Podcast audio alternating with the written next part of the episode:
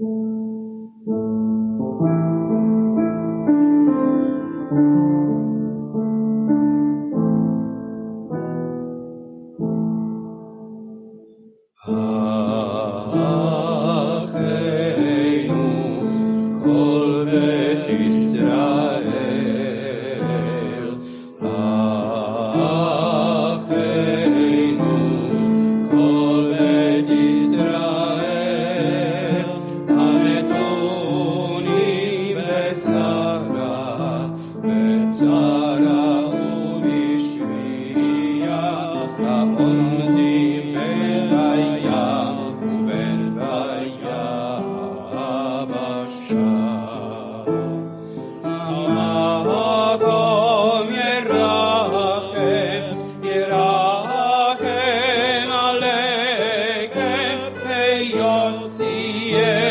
with us.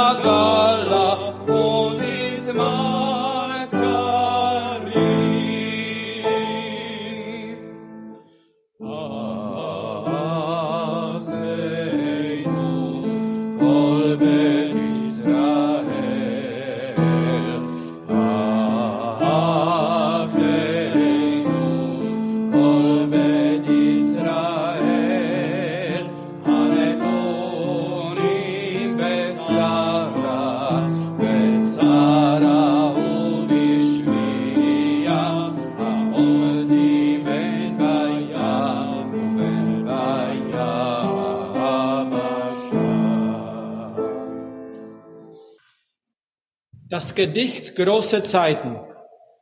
Die Zeit ist viel zu groß, so groß ist sie, sie wächst zu rasch, es wird ihr schlecht bekommen. Man nimmt ihr täglich Maß und denkt beklommen, so groß wie heute war die Zeit noch nie.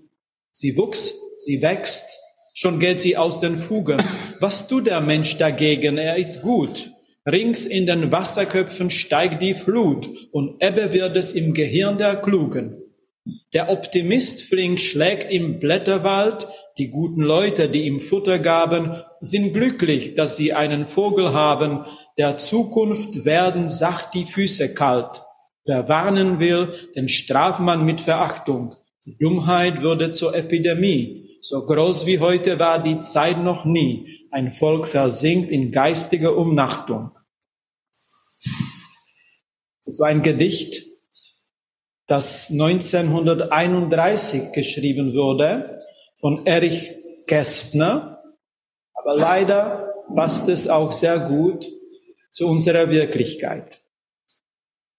Es wurde geschrieben von Erich Kästner, in Dresden geboren, nach der Shoah, nach dem Krieg lebte er in München, fast ein Vierteljahrhundert, wo er auch starb, hier in München. Ein deutscher Schriftsteller, ein Publizist, sein Roman Fabian, in dem er sich selbst sieht, stellt einen Bürger dar, der an Vernunft, Aufklärung, Gerechtigkeit glaubt.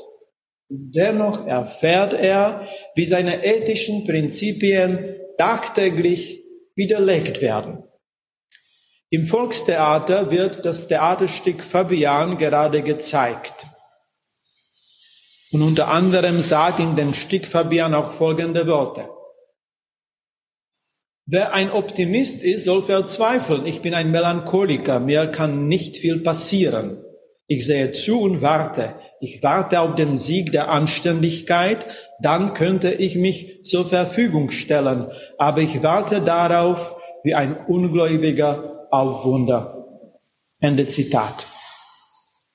Es hört sich dann pessimistisch an, aber das Besondere an dem Stück ist, dass in den alten Text hinein hat man drei junge zeitgenössische Künstler gebeten, dass sie ein Stück schreiben.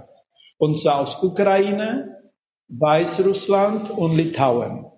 Und aus Ukraine war es Maria Smiljanets, 31 Jahre alt, geboren in Kiew, Dramatikerin und Drehbuchautorin. Seit dem Jahr 2022 arbeitet sie am Schauspiel Stuttgart und sie schreibt.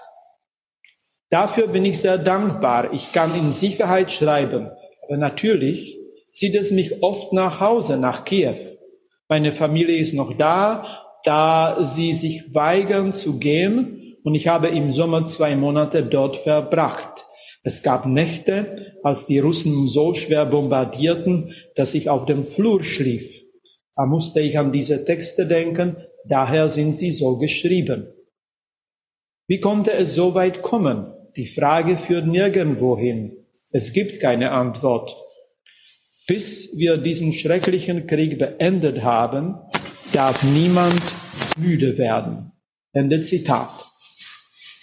Und so ist es auch das Thema. Krieg, Kampf um das Gute, aber man wird müde. Wir denken an den Krieg in Ukraine und besonders jetzt nach der Feuerpause wieder hat heute Krieg angefangen für Israel in Gaza.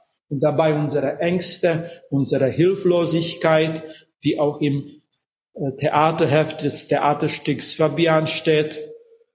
Fabian alias Kästner stellt seinerzeit die Diagnose, eine Therapie weiß er nicht. Wieder ein bisschen pessimistisch, auch wenn das Stück nicht so pessimistisch wirkt.